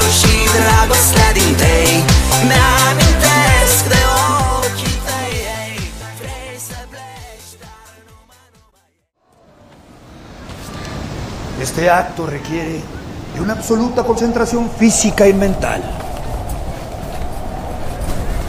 Solamente los lamas y los grandes maestros de artes marciales y algunos grandes atletas han podido realizar.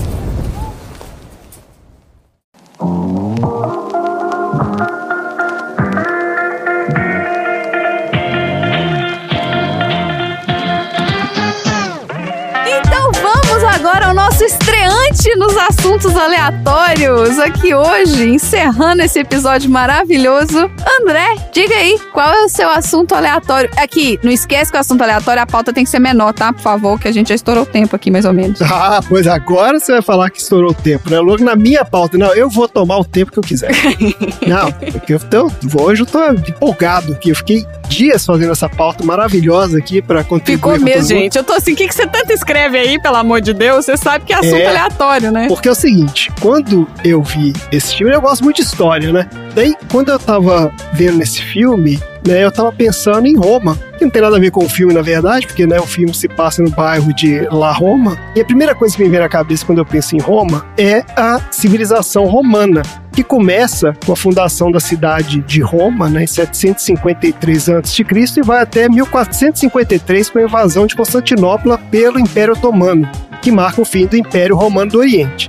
Os romanos criaram as bases de toda a civilização ocidental, começando pelo nosso idioma, que é o idioma dos romanos, é baseado no latim. Mas ó, os nossos costumes, religião, leis, arquitetura, sistema político, forma de governo, praticamente todos os aspectos da nossa vida moderna também surgiram com os romanos. Sistema de esgoto, sistema de, de água. Isso, é, exatamente. Isso é muito da vida de Brian. É. Além disso, o que mais os romanos fizeram por nós? Esgoto.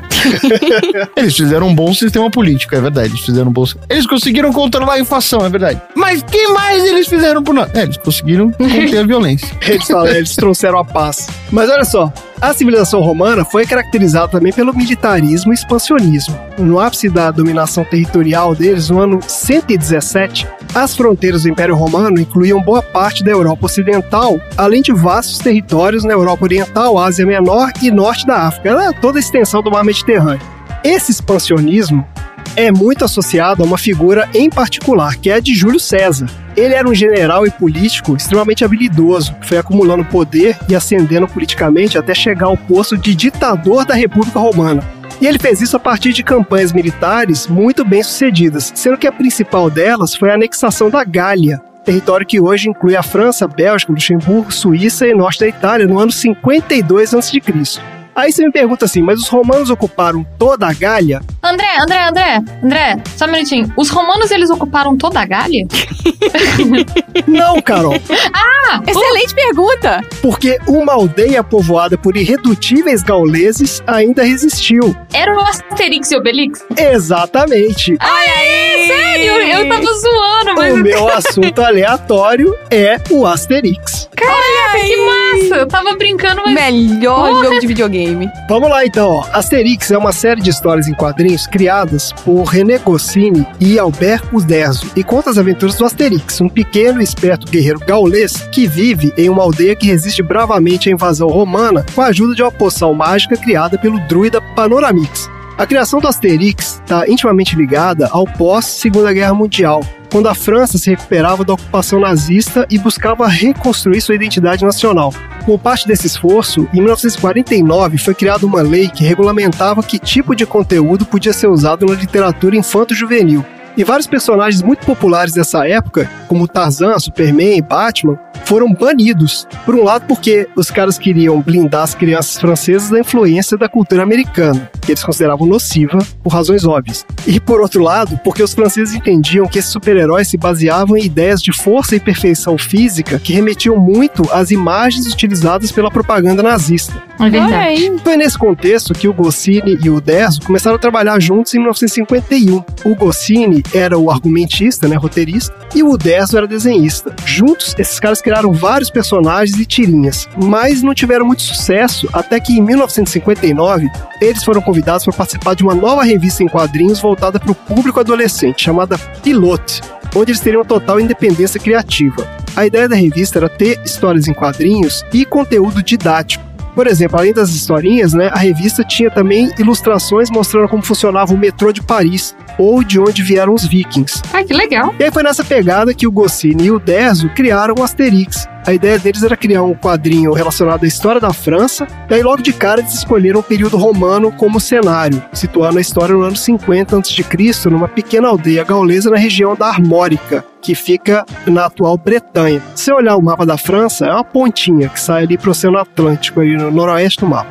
Para o protagonista do quadrinho, eles queriam criar um personagem com quem os franceses se identificassem. É por isso que fisicamente o Asterix é baixinho e é descrito como não muito bonito. Que é justamente Tadinho. é o oposto daquele ideal, né, de força e perfeição lá dos heróis americanos. E a sua personalidade é uma combinação de características que eles achavam marcantes nos franceses, tanto características positivas, como simpatia, coragem, honestidade, generosidade, como negativas, como desconfiança, teimosia e irritabilidade. Uhum. E como contraponto ao pequeno e esperto Asterix, eles criaram seu inseparável amigo Obelix, que era enorme e ingênuo como uma criança. Ah, o Belix fofolino. O primeiro número da Pilote saiu em outubro de 1959 e foi um sucesso absoluto, praticamente esgotando a tiragem de 300 mil cópias no dia do lançamento. Caraca! O negócio foi um fenômeno, Mel.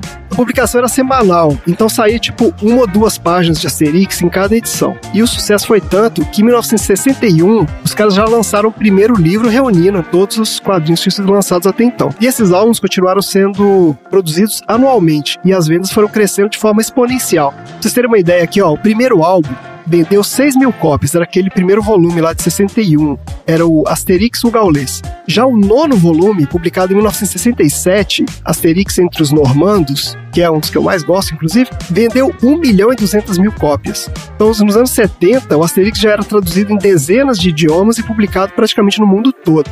Mas em 1977 aconteceu uma tragédia. O René Goscinny roteirista, teve um infarto fulminante durante um check-up de rotina e morreu no consultório médico. Meu Deus do céu! Fazendo um teste físico. É, o cara falou, ó, Tá corre vendo, aí. gente? Quem vai no médico, né, Tom? Fica doente. Quem vai no médico é pra achar doença. É isso aí.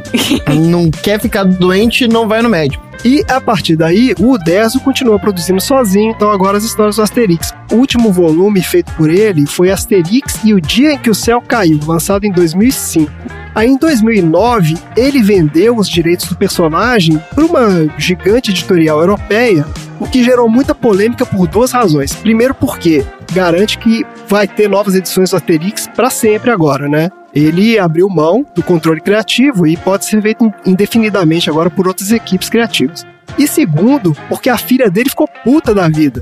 E deu entrevista espinafrando o pai, falando que ela foi enganada, não sei o que, rolou processo. Aí o cara processou a filha, a filha processou o pai. E o pau comeu mesmo. Ela sentiu, tipo assim, a herança da família, o cara vendeu e ferrou com tudo.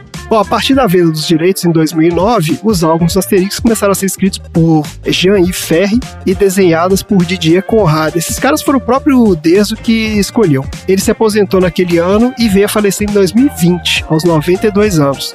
Os livros do Asterix já venderam mais de 370 milhões de cópias no mundo e foram traduzidos em mais de 100 idiomas e dialetos, sendo uma das histórias em quadrinhos mais vendidas de todos os tempos do universo. Olha aí, todos os tempos do universo. Inacreditável. Além disso, o Asterix se tornou uma das grandes franquias de entretenimento mundial, com 15 adaptações para o cinema, sendo 10 em animação e 5 de live action, inúmeros jogos de tabuleiro, aí tem de tudo, né? Jogo de tabuleiro, videogame. Tinha videogame, eu lembro do videogame. Tem, tem vários. E tem um parque temático também, que é o Parque Asterix, que fica ao norte de Paris, inaugurados em 1989. Eu queria ter ido nisso. Tem, é super legal. Você foi lá? Não, mas eu sou doida pra ir também. Olha, tem um parque temático. Tipo, eu já vi vários, vários vídeos e tudo. Vamos falar um pouquinho agora sobre a história do Asterix em si, né? O que, que tem no, no quadrinho. Então, ó, apesar do cenário histórico, o Asterix tem zero pretensão de ser historicamente correto. Muito pelo contrário.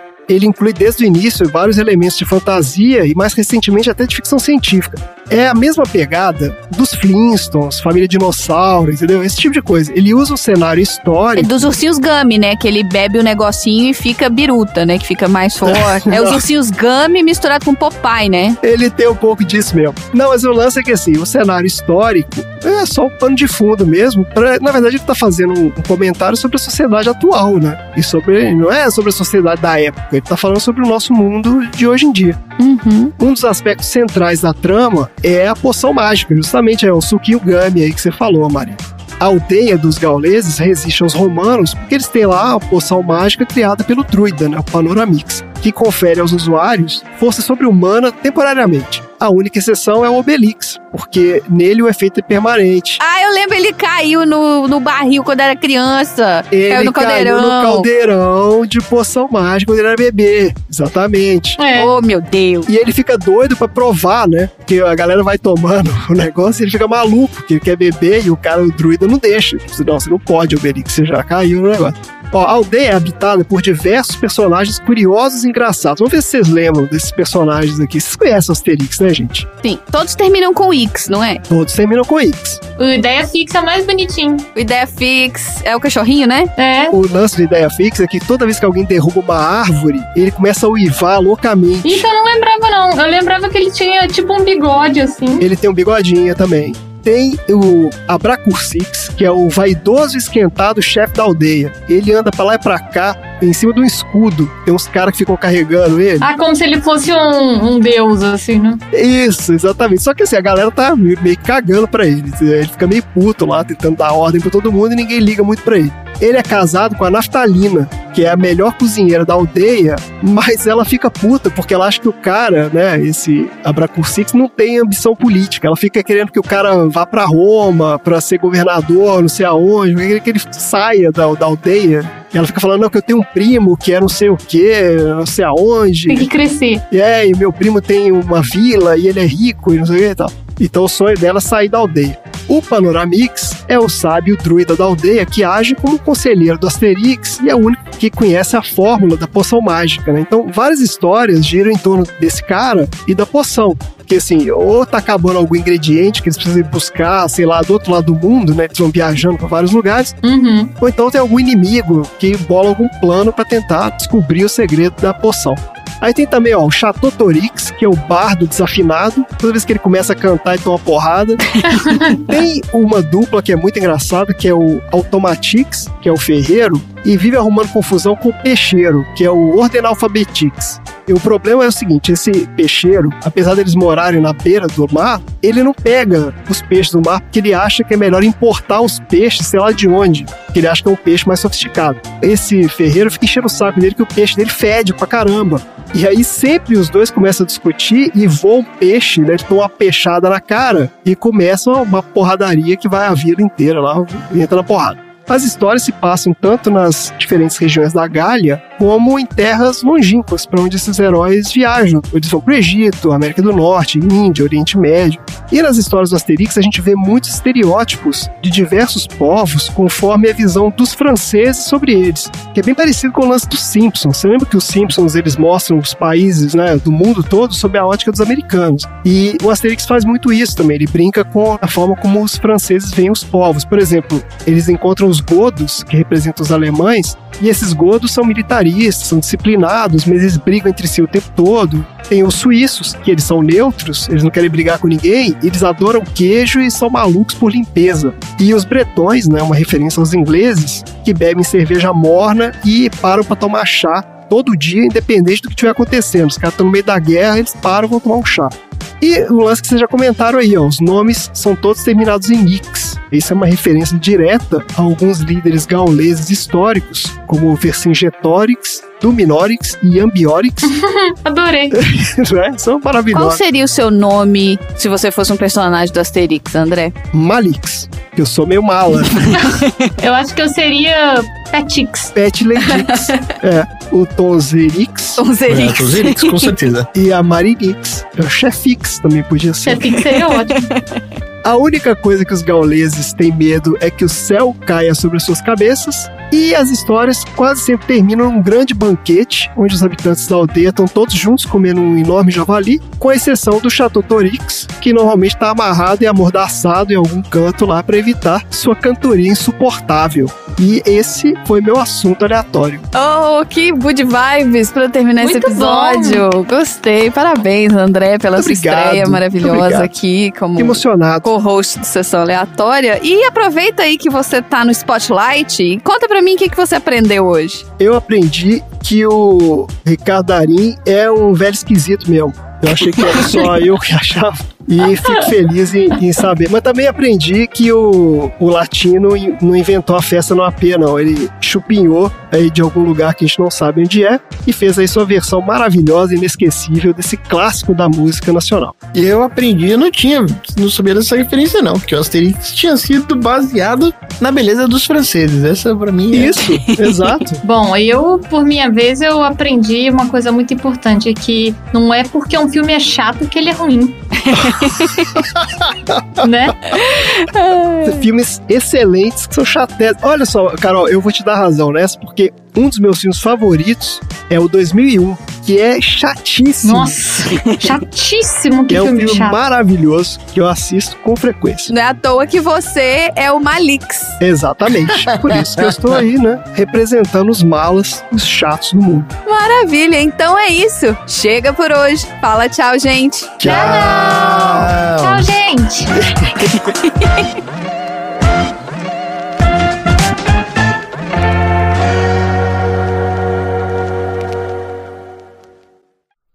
Fim da. Hoje é festa lá do meu AP. Já pode aparecer, tchá, tchá. Leva lá, vamos lá. Tchum, tchum, tchum. Chega aí, pode entrar. Quê? Quem tá aqui o quê? Tá em casa. Yes, yeah, yeah, yeah. Maia. Maia. Maia. Maia. Alô? Salu. Sunu. Un hanu. Que ele traduziu por Olá, prazer. A noite é nossa. É nossa. Não, não é. É a noite. Hum, é nossa. Como é que é? Essa parte do garçom é muito boa. Por favor, Por favor, entra aí e sirva visita. bem a visita. Tá, é bom. Tudo é festa. Pegação. Ô mulherinho, e a chapa vai esquentar. Hoje é festa lá no meu AP. Pode aparecer, vai rolar bunda lelê. Hoje é festa lá no meu AP. Tem birita até amanhecer. Fim da sessão.